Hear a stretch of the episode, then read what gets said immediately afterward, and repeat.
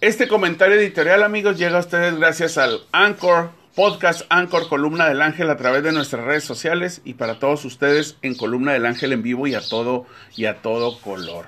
Resulta ser el tema de la ley minera del presidente López Obrador, famosa eh, por el litio. El litio es un elemento en la tabla periódica y pues también es uno de los elementos más ligeros, pero que es un elemento mineral que se utiliza pues entre otras cosas para las baterías de celulares y algunos aparatos electrónicos.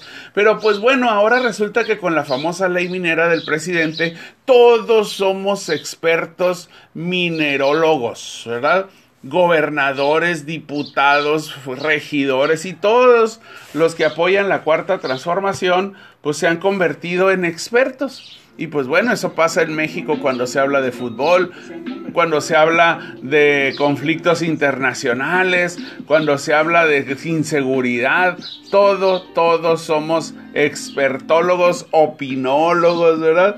Y pues bueno amigos, resulta ser que con la pues andanada de opiniones de la ley de litio, pues resulta ser que los 19 gobernadores de Morena de todo el estado se manifestaron el día de ayer a favor de la famosa ley minera, pero más de que litio y de que de dónde lo saquen y que sepan para qué sirva, se manifestaron a favor de una iniciativa del presidente López Obrador. En la conferencia mañanera de ayer de la gobernadora, de nuestra gobernadora aquí en Baja California, pues apareció con una camiseta, ¿verdad? Una camiseta que tenía una L y una I.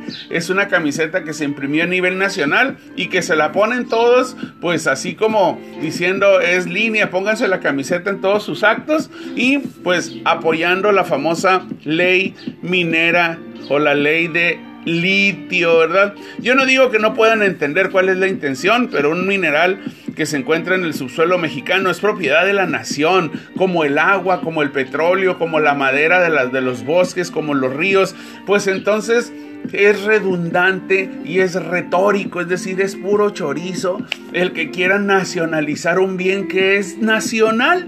Pero bueno, esa es la intención de decir que los extranjeros nos quieren invadir y que ahora hay que defender a México del dominio extranjero. Por esto, el litio, eh, pues se hace o se hizo una ley para nacionalizar lo que ya es mexicano. Yo estoy seguro que los 300 diputados de Morena que hay allá en México, pues ni siquiera saben de qué se trata, ni siquiera saben qué es el famoso litio, ¿verdad? Eh, en cuatro horas aprobaron una reforma que nadie había leído, pero pues que fuera una instrucción presidencial aprobarla. Yo espero que esos gobernadores también salgan con camisetas a decir México seguro, Tijuana seguro, alto a la violencia, alto a las desapariciones, más medicinas, más educación, eh, salud y todos esos temas que realmente le interesan a la población y que muchos gobernantes de todos los partidos se tapan un ojo para no ver la realidad.